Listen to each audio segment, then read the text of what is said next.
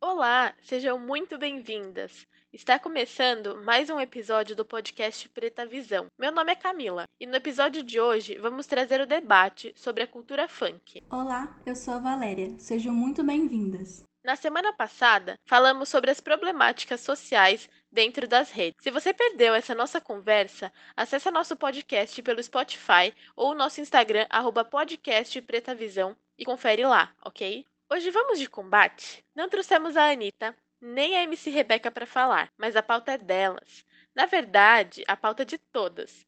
Vamos falar sobre a visão da mulher na cultura funk. Será que essa é a pauta chave para a emancipação feminina ou apenas um tabu sexista?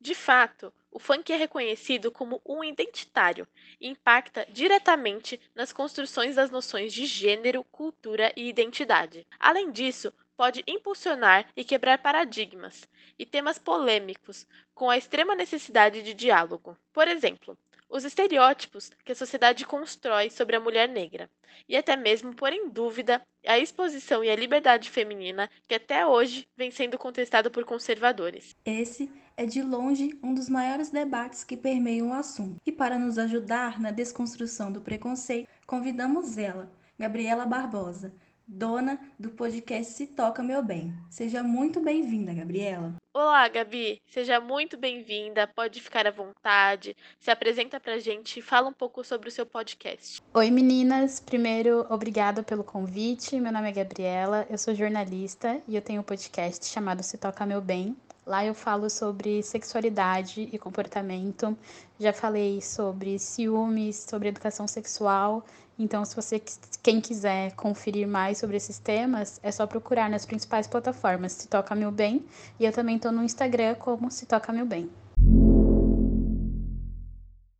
Bom, para começar, eu vou dar um contexto inicial sobre o funk. Segundo Sabra, Sociedade Artística Brasileira, o movimento foi criado a partir de algumas influências desse nosso ritmo muito conhecido aqui no Brasil. O fato é que o funk foi originado de um estilo musical lá na Flórida, chamado Miami Bass, que era composto por batidas aceleradas e letras erotizadas. Inclusive, por esse motivo, a representação do funk sempre foi muito masculinizada. E com o passar dos anos, com a quebra do preconceito e o empoderamento feminista, se permitiu uma nova visão da mulher, dando a ela o espaço para expressar as suas lutas e seus desejos. Gabriela, na sua opinião, por que demoramos tanto tempo para quebrar esse silêncio? Camila, eu acho que o principal motivo é porque a gente vive numa sociedade extremamente machista e patriarcal. A gente está em 2021, já caminhamos muito, mas eu acho que a gente ainda tem muito o que conquistar e o que caminhar. E se hoje em dia é um grande tabu falar sobre sexo, a mulher explorar o seu corpo, imagina naquela época, então, nos anos 60, nos anos 70, onde a mulher era criada para ter filhos e se casar. Então, eu acho que essa estrutura machista e patriarcal que dificultou esse processo de, de emancipação da mulher. Ainda nessa vertente, Gabi, que você colocou na década de 70, algumas revoluções e demonstrações de liberdade de expressão eram vistas. Nesse tempo, alguns personagens incríveis, como a cantora Bette Davis, que embora não seja brasileira, né, já expressava o funk a partir de suas músicas no estilo soul estadunidense, que, o que para a época foi muito além da autenticidade. Ela dominou um cenário que era tomado pelos homens, além de transparecer e exaltar a sua, a sua sexualidade nas apresentações, e do fato também de ser mulher negra. Gabi, na visão da mulher, quais foram as mudanças sentidas a partir desse espaço que as mulheres conquistaram na indústria do funk? Val, eu acho extremamente revolucionário esse movimento das mulheres é, começarem a cantar o funk, delas serem protagonistas é, nesse espaço que é tão masculino, né? Mesmo hoje em dia, eu acho que ainda tem muito mais homens nesse espaço do que mulheres, Mas para aquela época eu acho incrível, porque é a mulher falando do próprio corpo, dos próprios desejos, do que ela sente, do que elas vivem, porque é totalmente diferente, né? Um homem falando sobre a visão dele, da mulher e do corpo da mulher, e, e a mulher cantar isso, né? No, vou usar até a expressão lugar de fala, no lugar de fala dela, né? Então eu acho muito revolucionário é, esse momento da mulher como protagonista no funk e em qualquer outro movimento artístico. Sim, Gabi, verdade. Ela poder ter um pouco de autoridade sobre si mesma e, e ainda poder auxiliar outras mulheres à sua volta para também conquistarem esse seu espaço de serem donas de si. Eu vou linkar essa junção que vocês fizeram nessa pergunta para fazer uma próxima pergunta, tá bom? É, como a Valéria mencionou, é, o funk ele chegou no Brasil, foi sentido, recepcionado, como vocês é, assim, interpretarem, entre as décadas de 60 e 70, e eram muito presentes nos bailes do, do Rio de Janeiro, principalmente. E desde então ele fez muita história para a comunidade. Isso ficou tão popularizado que a mídia começou a dar um espaço ainda mais amplo. O problema disso é que essa mídia, ela sempre narrou o homem como precursor do funk, aquele que sempre estava à frente. Tanto que, segundo os próprios moradores dessas comunidades, os frequentadores dos bailes cariocas, um dos principais responsáveis pela migração do funk na época foi Fernando Luiz Matos da Mata, conhecido como DJ Malboro. Em contraponto, a gente vê cada vez mais mulheres à frente dos clipes, por trás das câmeras. Essas mulheres, mesmo que em suas diversidades, elas possuem o mesmo objetivo, que é contar uma história, contar a sua verdade e conquistar o seu espaço. Não é à toa que, segundo os dados fornecidos pelo Spotify em 2020, o crescimento de funk na plataforma aumentou mais de 3 mil por cento, sendo um dos estilos musicais mais escutados no país. E como era de se esperar, as músicas mais reproduzidas desse estilo musical foram criadas por cantoras como a Ludmilla e a Anitta. Além disso, outro fato muito relevante é que no Dia Internacional das Mulheres, esse serviço de streaming forneceu diversos dados sobre a ação de outras mulheres na plataforma. E mais uma vez, o funk estava no top 5 dos estilos mais escutados por elas. Gabriela, qual é a importância dessa aliança entre a mulher ouvinte e a mulher cantora? Quais são os diálogos que elas juntas precisam ter para manter essa ascensão de espaço? Camila, eu vou começar comentando que você falou sobre o DJ Malboro, né? Ele é realmente um dos precursores do funk, mas foi o que você disse, tem muita mulher que faz funk há muito tempo, mas em todo, como em muitos aspectos da sociedade, as mulheres não são tão reconhecidas quanto os homens, né? Tem toda a razão, Gabi. Eu acho incrível que Anitta, Ludmilla e várias outras funkeiras estejam é, no top 10 do Spotify. É, acho o trabalho delas extremamente importante relevante. A Anitta levou o funk para televisão, para trilhas sonoras de novela, para outros países, inclusive. Então, é de extrema importância que elas estejam nesse top 10. E eu acho que precisa ter essa conexão entre a ouvinte e a cantora para ter identificação, né? Para que a gente escute o funk e se identifique e para quebrar alguns tabus, né? Porque, por exemplo, as letras da Anitta e da Ludmilla, elas falam bastante sobre o corpo, sobre a sexualidade delas. Então, você vê uma mulher falando sobre isso, é muito importante para que você se sinta à vontade também em falar sobre esse assunto, em você poder falar dos seus desejos e das suas vontades. Aproveitando né, essa deixa das mulheres que estão no topo, que carregam consigo legiões de fãs que consomem o seu, o seu produto e que acreditam no seu trabalho, né? Recentemente houve uma discussão fervorosa nas redes sociais porque um produtor musical ele criticou a apresentação da cantora Cardi B no Grammy por ter reproduzido 15 segundos de um remix de funk.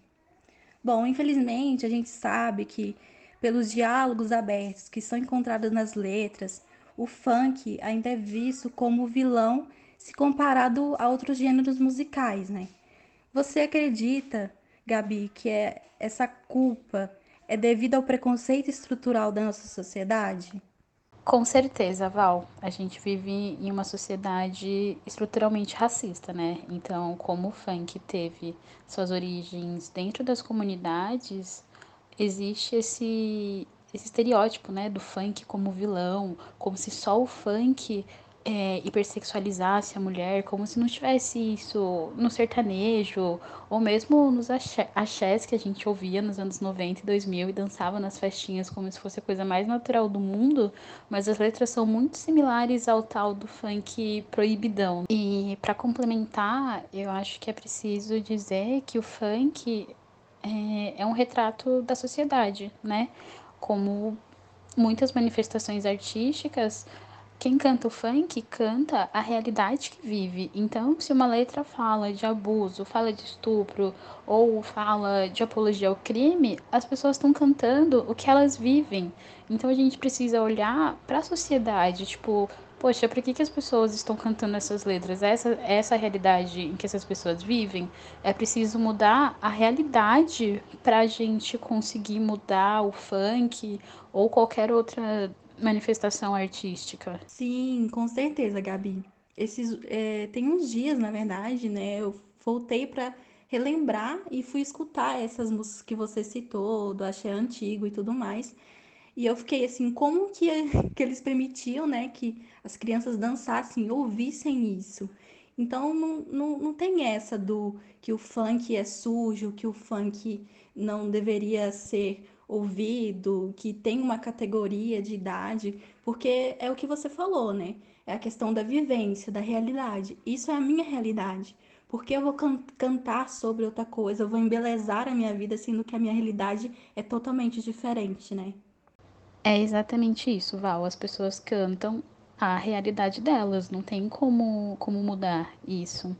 E ainda sobre as letras de axé e de outros ritmos, é, tem um vídeo de uma youtuber chamada Laura Sabino, o nome do vídeo é Cultura do Estupro. E ela lançou esse vídeo na época do caso do Robinho, né? Porque na nossa sociedade existem várias coisas que fazem menção a estupro e a gente acaba deixando passar batido. Mas quando o funk faz essa menção, todo mundo cai matando em cima, né? Então ela comenta, por exemplo, de um sertanejo que fala: é, vai namorar comigo sim. E ele tá relatando uma relação abusiva e ninguém pega para problematizar isso. Então eu quero deixar essa indicação aqui para quem quiser saber mais. O nome do canal é Laura Sabino e o nome do vídeo é Cultura do Estupro. E aí ela fala bastante dessa questão também do funk ser criminalizado e das pessoas criticarem tanto, né, por ser um ritmo periférico.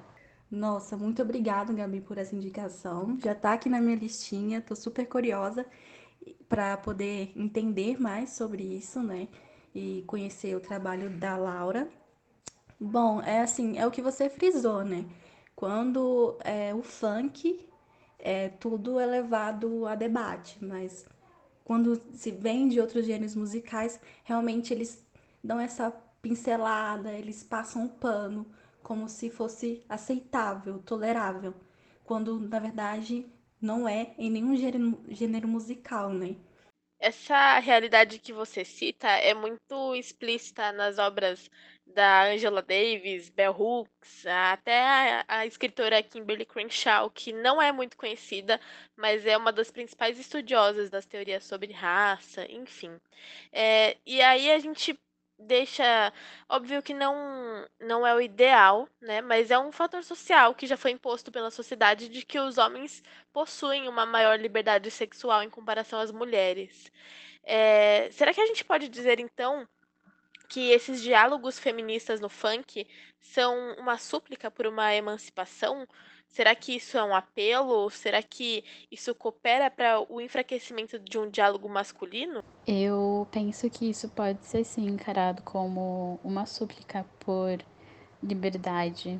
Porque, como você comentou, os homens sempre tiveram essa liberdade de falar sobre sexo, sempre foram incentivados a transar, a se masturbar, enquanto as mulheres sempre foram é, ensinadas a se guardar, a não se tocar e que precisam esperar a pessoa certa para que elas possam transar.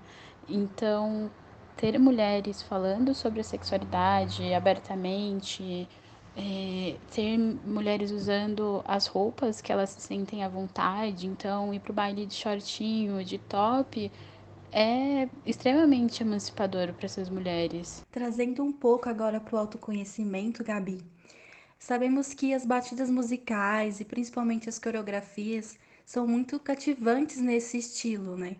E é esse ritmo que faz com que as pessoas se apaixonem por ele e passem a consumir essa energia que vem do funk. De que forma a dança, Gabi, ao seu ver, pode agregar e empoderar as mulheres? E como esses movimentos podem ser aliados na construção de autoconhecimento e autoestima? Nossa, eu posso responder isso de forma muito pessoal, porque antes da pandemia e desse caos todo, eu amava colocar um shortinho e uma blusinha e ir pra balada dançar funk. Eu me sentia assim maravilhosa, eu me sentia muito poderosa, a própria Anitta. E eu acho que a dança auxilia muito na autoestima, né, de mulheres principalmente. Não só o funk, eu tenho uma experiência pessoal com a dança no geral, né? Quando eu tinha uns 14, 15 anos, eu era bem tímida e eu fui fazer aula de jazz e balé. E isso me ajudou muito a me ver com mais carinho, a me ver bonita, sabe? Então eu acho que o funk ou qualquer outro ritmo é um, um ótimo aliado, sabe, para a autoestima da mulher. E o funk também tem a questão da sensualidade, né? Da mulher dançar e se sentir bonita, se sentir sensual. A gente tinha falado das roupas e, tipo, você pode se sentir sensual de calça jeans com qualquer roupa, mas é, usar um shorts curto, um top, é, pode ser libertador para muitas mulheres, sabe? Porque às vezes a mulher, sei lá, não se sente bem com uma parte do corpo dela e aí por isso ela não consegue usar uma roupa curta, um top. Então eu acho que o funk proporciona essa autoestima, sabe? Esse lugar de, de poder, de eu vou colocar um shorts, uma saia e eu vou me sentir maravilhosa. Nossa, perfeita, assim. É, você falando da questão da timidez é, me faz recordar que por muitas das vezes eu também sou assim, sabe? Eu era um pouco, sou ainda um pouco tímida e, e é só soltar uma batida que eu viro outra pessoa, eu viro outra mulher. E eu acredito muito nessa energia que vem do funk, sabe? Esse poder que vem da música, das batidas. Eu acho que o que realmente estimula não só o corpo, mas estimula, sabe, o nosso a nossa essência, assim, a se é exatamente isso, Val. O funk, assim, tocou, transforma a gente. É que nem falam na música, é som de preto, de favelado, mas quando toca, ninguém fica parado. Você tocou num ponto muito importante, né? Essa coisa da roupa. Ainda hoje a gente tem aquele tabu de que as mulheres não podem se vestir de tal forma, de quanto é vulgar. E eu acho que isso está muito presente, principalmente à frente das cantoras funkeiras, né? Inclusive, é, vou entrar nessa próxima questão, e a última, porque o papo está muito bom, mas o tempo aqui é curto. E falar um pouco sobre a live que a cantora Anitta fez no Instagram dela agora durante a pandemia, e ela convidou a apresentadora Gabriela Prioli para falar um pouco mais sobre política. E gerou todo esse espanto, né? Essa coisa, esse estranhamento, porque as pessoas veem ela ali como um corpinho bonito e tem toda aquela coisa, né? Aquela, aquele preconceito da sociedade de que a mulher muito sexual, geralmente ela não é é muito inteligente, o que é uma coisa absurda, mas a gente ainda ouve muito falar disso hoje em dia. Para encerrar, na sua opinião, o que é necessário ainda para a gente quebrar esses preconceitos, esses paradigmas? E o que a mulher ainda vai ter como desafio? Eu acho que a gente tem um grande desafio que é quebrar com esse estereótipo de que, ai, você tá postando foto do seu corpo, você tá dançando sensual porque você não tem mais nada a acrescentar, né? É um discurso que a gente ouve muito e eu acho que a gente tem muita dificuldade de quebrar com esse estereótipo porque esse discurso parte muitas vezes de mulheres, né? Afinal, a gente foi socializado em, em, uma sociedade machista, então nós mulheres também reproduzimos alguns machismos.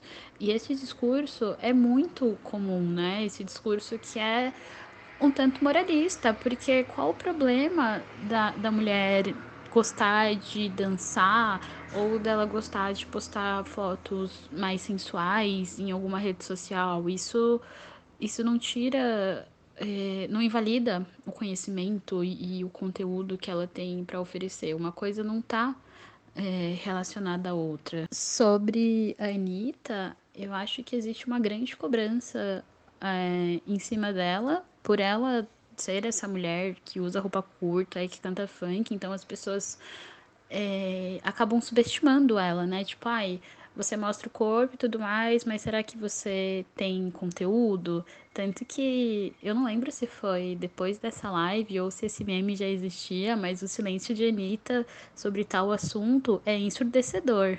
A gente já caminhou bastante em algumas questões, por exemplo, a gente está em um podcast produzido por mulheres, falando sobre sexualidade, falando sobre feminismo, mas acho que dentro de todos os desafios que a gente tem, um dos mais importantes é a gente entender que as lutas se complementam, né? A gente está aqui falando sobre feminismo, mas a gente também falou sobre o racismo, porque é uma estrutura, né?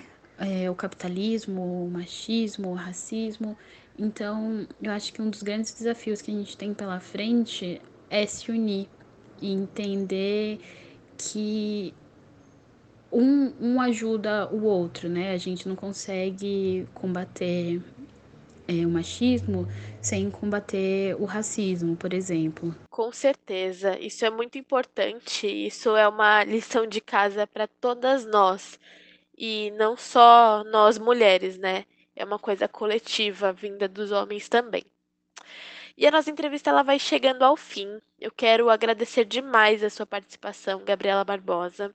Obrigada por contribuir com o nosso podcast e compartilhar todo esse conhecimento que você proporcionou para a gente, tá bom?